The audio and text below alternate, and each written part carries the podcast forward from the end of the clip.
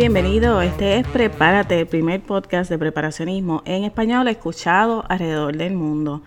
Si esta es la primera vez que me escuchas, te doy la bienvenida y te invito a que pases por el blog en prepispano.com, donde vas a encontrar todos los episodios anteriores, recursos, más información sobre mí, lo que yo hago y también la oportunidad de unirte a la lista de contactos VIP que recibe comunicaciones exclusivas de mi parte. Y en esta semana voy a estar probando una receta, así que si estás en la lista vas a recibir la receta, más información sobre el proceso, incluyendo fotos y quizás hasta un video.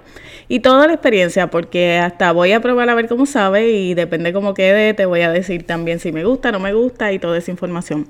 Así que dale, si aún no estás entre los que reciben mis comunicaciones, ve y regístrate, que ya los que están entre la lista recibieron, entre otras cosas, cómo fue que yo hice mi caja y le envié fotos y todo el proceso. Y esta semana voy a continuar con la discusión de las epidemias, pero en esta ocasión te voy a explicar cuáles son los agentes biológicos que se utilizan con el propósito de destruir y determinar vidas, generalmente como un método de terror, que es lo que se llama el bioterrorismo. Pero quiero comenzar por explicarte que el bioterrorismo utiliza agentes biológicos en la forma de bacterias, virus y gérmenes que pueden afectar no solamente la salud de las personas, sino también de los animales o las plantas, ya sea creándole una enfermedad o la muerte. Y entonces, antes de comenzar a hablarte de los agentes en específico, quiero hablarte de qué características tienen estos agentes que son utilizados, estos agentes biológicos que son utilizados para el bioterrorismo. Y primero, como regla general, estos agentes biológicos que se utilizan para bioterrorismo son agentes que han sido alterados con el propósito de hacerlos resistentes a los medicamentos, antitoxinas o tratamientos. ¿Para qué se alteran? Pues para que no haya forma de detener el daño una vez se lanza el ataque. Que como te dije, puede ser una enfermedad, puede ser una enfermedad severa o hasta la muerte. Segundo, estos agentes biológicos se, pueden transmitir de persona a persona, otros se pueden transmitir por el consumo de agua, alimentos contaminados y otros se, transmiten por el aire. Cuando uno los respira, esas partículas entran a tu cuerpo y ahí es donde te enferma.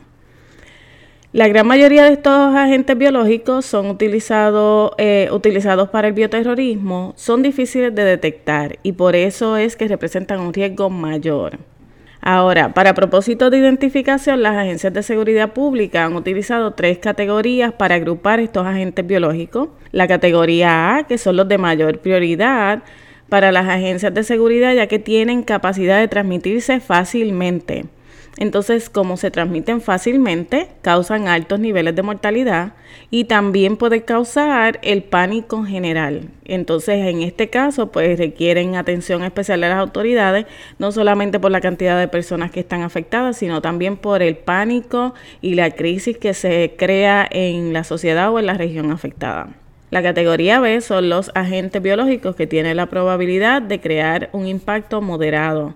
Se contagian de una forma moderada, tienen niveles de contagio y de mortalidad moderado, pero requieren que los laboratorios que van a proveer asistencia, ya, ya por ejemplo si fuera el CDC en los Estados Unidos o otro laboratorio alrededor del mundo, utilicen procesos y equipos diferentes y especializados. Por eso es que se consideran categoría B porque los, equipos para poder tratar y atender estas, estos agentes biológicos requieren equipos y procesos diferentes a los que hay normalmente y por eso hay que estarlos monitoreando continuo.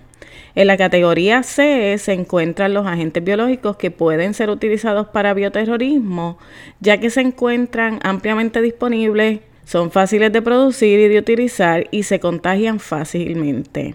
En adición a eso, la categoría C tiene un índice de contagio y de mortalidad alto, por lo tanto representan un riesgo mayor para la seguridad pública y entonces si tú te fijas, todas estas categorías que te he mencionado tienen sus puntos de preocupación. Aquí no hay una menos preocupante que la otra, ya sea por, su nivel de contagio y de mortalidad, o ya sea porque se necesitan equipos y procesos diferentes para poder atender las enfermedades. Todas estas categorías tienen uno o varios factores de, preocupación que requieren vigilancia constante por parte de las autoridades pertinentes. Y yo no sé si tú recuerdas que en el episodio 14 Te mencioné que todas estas, por todas estas razones y muchas más, nosotros tenemos que saber cómo tener un plan para epidemia. Lo otro que te mencioné es que hay un listado desde la A a la Z de agentes biológicos, por lo tanto nosotros tenemos que saber qué vamos a hacer y cómo nosotros nos vamos a proteger para eso. Pero para que tengamos una idea ya de que, ya que son tantos los agentes y podamos saber cuáles son los que se utilizan más frecuente o cuáles son los que se monitorean por las autoridades con más frecuencia, ya sea porque son fáciles de producir, ya sea porque representan un riesgo mayor para la salud de la población, se encuentra el anthrax, el botulismo, que lo discutimos la semana pasada, eh, brucelosis, la plaga, el smallpox, tularemia y la fiebre hemorrágica o virales. Estas son enfermedades o agentes biológicos para los cuales se está monitoreando todo el tiempo. Puede ser porque se contagian rápido o porque tienen un potencial de contagiar a muchas personas, animales o plantas y causar un impacto grande, ya sea en la sociedad o en la economía. Y quiero eh, detener un momentito aquí antes de continuar a explicarte cada una de estas por separado, para explicar que la semana pasada yo te hablé de la influenza aviaria que es la que se conoce como el avian flu, y te mencioné que el daño que esa influenza puede causar y causó fue que causó millones de dólares en pérdidas para la agricultura. En realidad esa influenza no era contagiada de los animales a los seres humanos, pero sí creó unas pérdidas bien impactantes en el sector de la agricultura. Por eso se trata con, con mucha seriedad porque entonces no sé si recuerda, pero hubo un aumento en el precio de los huevos, hubo un aumento en la carne de pollo y de todo lo que era eh, parte de la avicultura. Ahora, regresando a los agentes biológicos para los cuales se monitorea constantemente, está el anthrax. Y el anthrax, todos debemos haber escuchado algo de él porque en el 2001, después de los ataques de septiembre 11, hubo unas cartas que se recibieron que contenían un polvo blanco y fue probado para anthrax. Pero yo creo que debes saber que esta información quizás eh, en aquel momento, en el momento de pánico, y, y por eso es una de las razones por las cuales el anthrax se monitorea, porque no solamente puede enfermar a las personas, sino que crea mucho estado de crisis y de pánico entre las personas. El anthrax no se contagia de persona a persona. Para contagiarse, una persona tiene que aspirar la, bacteria o consumir esas esporas de la bacteria, ya sea en alimentos, en agua o que tú tengas una herida abierta y esas esporas entren por esa, por esa herida abierta. La bacteria tiene que entrar al cuerpo. No puede ser que estaba en el ambiente y tú la tocaste y se quedó superficial. Tiene que entrar al cuerpo para poder eh, hacer daño en el cuerpo del ser humano, de los animales o donde sea. Pero tengo que hacer claro que las esporas, si no entran al cuerpo, no se pueden activar. Esta bacteria se encuentra en los campos, se encuentra en, en los pastos donde hay animales y muchas veces no hace daño porque si no ha entrado al cuerpo no se puede activar. Pero en las regiones donde ya hubo alguna epidemia, lo que se hace es que se vacuna a los animales, que son los que generalmente son afectados y cargan esta bacteria. El botulismo lo discutimos en el episodio anterior, pero para beneficio de los que no escucharon, el botulismo principalmente se contrae por consumir alimentos infectados con la toxina que produce la bacteria del botulismo y causa parálisis muscular. Como te mencioné en el episodio anterior, y si no lo has escuchado, te recomiendo que vayas y lo escuches, ya sea después de este o, si quieres detener este y escucharlo, pero hay, hay información bien importante allí también. Este tipo de bacteria del botulismo preocupa porque en el caso de que sea premeditada la contaminación, el tiempo que hay desde que se contagia hasta que se producen los primeros síntomas y se puede comenzar a investigar de dónde vino la contaminación es un periodo bien amplio. Si recuerdas, te había mencionado que los síntomas pueden tardar en aparecer hasta 10 días. Y eso es lo que mayormente preocupa a las autoridades de la salud, que si es un caso de bioterrorismo, pueden pasar hasta 10 días antes de que se comience a notar que hay un patrón de infección y a notarle que ah, hay que hacer una investigación. Así que cuántas personas pueden enfermarse y verse afectados y quizás hasta morir antes de que se comience una investigación de seguridad pública. Eso es lo que principalmente preocupa a todas las autoridades. Brucelosis se contagia también al consumir alimentos, pero en este caso, por lo general, son alimentos que no han sido pasteurizados. Eh, la mayoría, pues la leche y otros productos lácteos, ya sea de vacas, cabras, ovejas o camellos infectados. Pero también se puede contraer por medio de contacto de la bacteria con heridas abiertas o inhalando la bacteria en caso de que la persona la respire y esta bacteria causa síntomas de todas clases, desde fiebre, artritis, dolores musculares hasta depresión, inflamación en los riñones, inflamación en el corazón y en otros órganos del cuerpo. Y pues como todas estas bacterias que te he ido mencionando, el asunto con ellas es que te pueden causar una enfermedad que por lo general las personas enferman muchas personas a la misma vez y por eso es que se utilizan para el bioterrorismo. La plaga, que es una enfermedad causada por la bacteria Yersinia pestis, que se encuentra generalmente en las ratas y en las pulgas de las ratas en algunas partes del mundo, es bien preocupante porque esta fue la misma bacteria que años atrás causó lo que se llamó la plaga bubónica. Y el peligro de esta plaga es que se puede dispersar por medio del aire. Y entonces todas las personas que aspiran a esta bacteria desarrollan entre los, los próximos seis días lo que se llama la plaga neumónica. El problema es que mientras la plaga neumónica se está incubando en la persona, estas personas que siguen hablando, respirando, estornudando y teniendo contacto con otras personas, siguen contaminando al resto de, las personas que está, con los que ellos entran en contacto. Las agencias de seguridad pública se preocupan más porque esta bacteria se encuentra fácilmente, es fácil de encontrar y de inocular en un laboratorio y por esa razón se monitorea constantemente porque contrario a la plaga bubónica que no se contagiaba de persona a persona, la plaga neumónica sí se transmite de persona a persona. Los síntomas de esta plaga incluyen fiebre, debilidad, neumonía, que se complica rápidamente causando dificultad para respirar, dolor de pecho, tos y en algunos casos sangrado en la saliva o en la flema. Y esta si no se trata con rapidez causa fallos respiratorios y la muerte. Y esta es una de las enfermedades más peligrosas y, y que más impacto tendría en el número de personas enfermas, pues como te dije, antes de que tú sepas que estás enfermo, ya tú estás contaminando otras personas, que en realidad se, sí, se puede multiplicar rápidamente. El smallpox o la variola, que algunos de nosotros la, la habíamos escuchado, la conocemos como la viruela. Este es un caso bien, bien peculiar porque esta condición se presenta como un salpullido que puede tener tres variaciones, desde la variola común hasta la hemorrágica.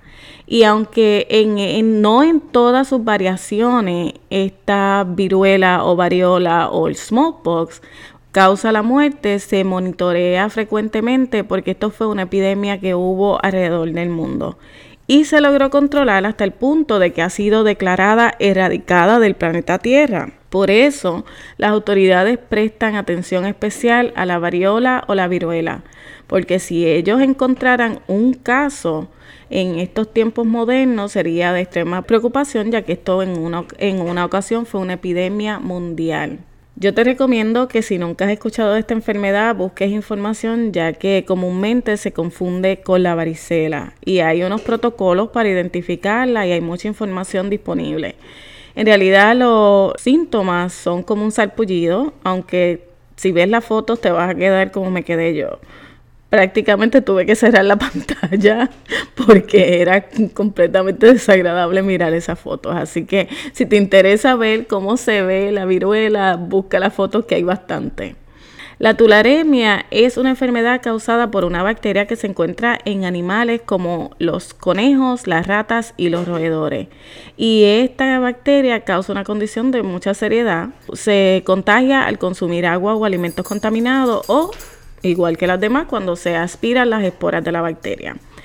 El problema con esta bacteria es que también puede ser utilizada como arma biológica ya que se encuentra disponible Eh, se puede utilizar como un aerosol y regarse y todas las personas que respiren esa espora sufren de neumonía o infecciones que pueden causar la muerte. Como te dije, esta bacteria se encuentra ampliamente en la naturaleza y es fácil de inocular en los laboratorios. Y aunque se dice que lograr dispersarla como aerosol requiere conocimientos y técnicas avanzadas, nunca se puede bajar la guardia. Ahora, ya sabemos cuáles son las enfermedades que son monitoreadas constantemente para prevenir epidemias y entonces vamos a hablar de lo que nosotros podemos hacer para prevenir la contaminación o en el peor de los casos, qué es lo que debemos hacer si nos contagiamos o si alguno de los miembros de la familia se contagia.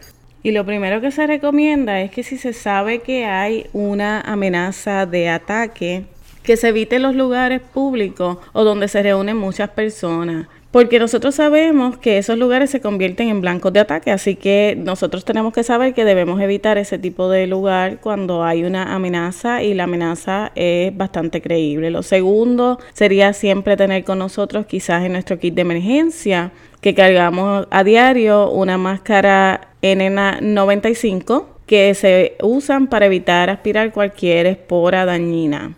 No está de más por donde quiera se encuentran y estas máscaras N95 son bien baratas. Yo diría que se pueden comprar en paquetes de 10 o 12, así que puedes tener varias contigo. Lo otro que tú puedes hacer es hacer tu propia máscara con varias capas de tela que, para que te funcione como un filtro. Se recomienda que si no tienes ninguno de esos, pues te cubras con un pañuelo o con una bandana o con varias capas de papel higiénico para que eso te funcione a ti como una protección o filtración. Ahora, si sabes que hay algo extraño en el ambiente, aléjate de todo, incluyendo las personas. Lávate las manos con agua y jabón antibacterial frecuentemente y si entiendes que estás enfermo, aléjate inmediatamente de otras personas, incluyendo tus familiares. Mantente acuartelado en lo que tú puedes buscar ayuda y así pues vas a evitar contagiar a otros miembros de la familia o a las personas que tengas cerca. Ahora, si es oficial que ha habido una contaminación o la exposición a los agentes biológicos y tú entiendes que te has contagiado, se recomienda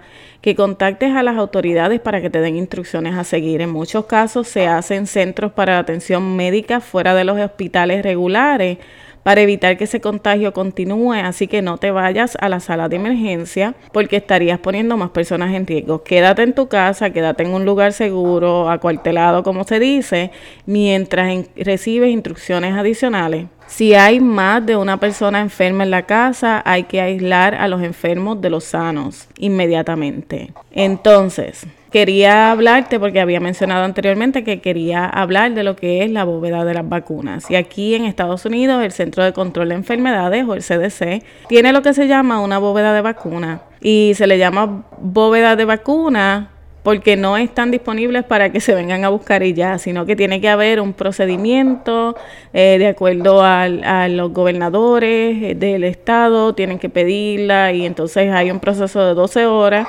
en las cuales se determina si se va a, a, poner disponible la vacuna o no.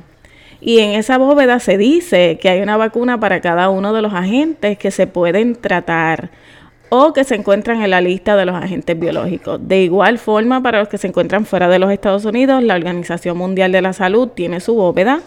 Y yo realmente tengo que pensar que cada país tiene su bóveda a pesar de que no tengo evidencia de eso. Pero Pienso yo que cada uno de los países debe tener algo similar. En esas bóvedas hay vacunas para tratar las enfermedades que se pueden tratar. Hay antibióticos, hay antitoxinas y muchos otros recursos. En otras palabras, ahí se encuentra la respuesta a muchas preguntas, pero como tienes idea, esa información no está disponible completamente. Se habla de que existen las bóvedas, hay unas listas por ahí bien parciales de lo que se encuentra dentro de las bóvedas, pero no hay un desglose de lo que hay en cada una de ellas. Yo entiendo que eso es una estrategia para evitar que los terroristas sepan qué es lo que hay, ¿verdad? Que cuáles son las vacunas que ellos tienen y que decidan trabajar con algún agente que no tienen vacuna. Y está muy bien que mantengan ese tipo de información secreta, porque en realidad cuando yo estoy buscando toda esta información y entro a la página del CDC y te dice cuáles son los más dañinos, cuáles se pueden reproducir más rápido en un laboratorio, cuáles son más fáciles de, cuáles son los más fáciles de trabajar en un laboratorio, pues yo pienso, Dios mío, le dan la información ahí al que la necesite. Pero, anyway, así es la forma en que funciona esto. La época de la mucha información y del Internet ha abierto las puertas a muchas otras cosas, a pesar de que, pues, es una conveniencia, también podemos creer que es una desventaja. Ahora, quiero que sepas que la localización de, de las bóvedas no está publicada. Muchas veces nosotros pensamos que todo esto es una bóveda gigantesca donde entran los camiones y salen cargados y no necesariamente es así. Sería estúpido hacerlo de esa forma porque estarían poniendo todos los huevos en la misma canasta. Pero quiero recordarte que algunos de estos agentes biológicos son mutaciones que ocurren quizás naturalmente o en los laboratorios y no siempre va a haber una vacuna disponible para ellos. Recuerda que hay que hacer pruebas para ver que estas vacunas funcionan y a la, hay veces que hay que crear vacunas nuevas cada vez que sale una mutación. Entonces, eh, en ese proceso hay millones y millones de dólares en investigación, producción, distribución y muchos otros aspectos que muchas veces son motivos suficientes para conspirar.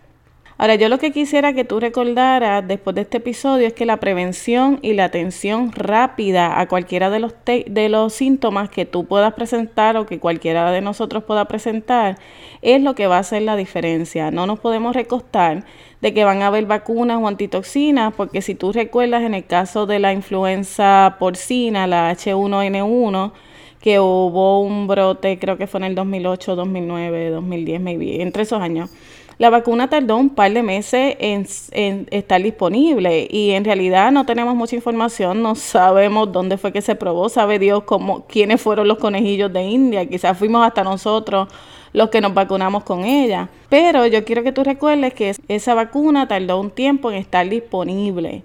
Y la verdad es que el proceso fue bastante rápido si lo comparamos con el tiempo de research que se han tomado para otras condiciones. Pero ten en cuenta que muchas veces esas vacunas hay que probarlas, hay que ir buscar voluntarios que se quieran someter al tratamiento. Yo de verdad no sé cómo las prueban.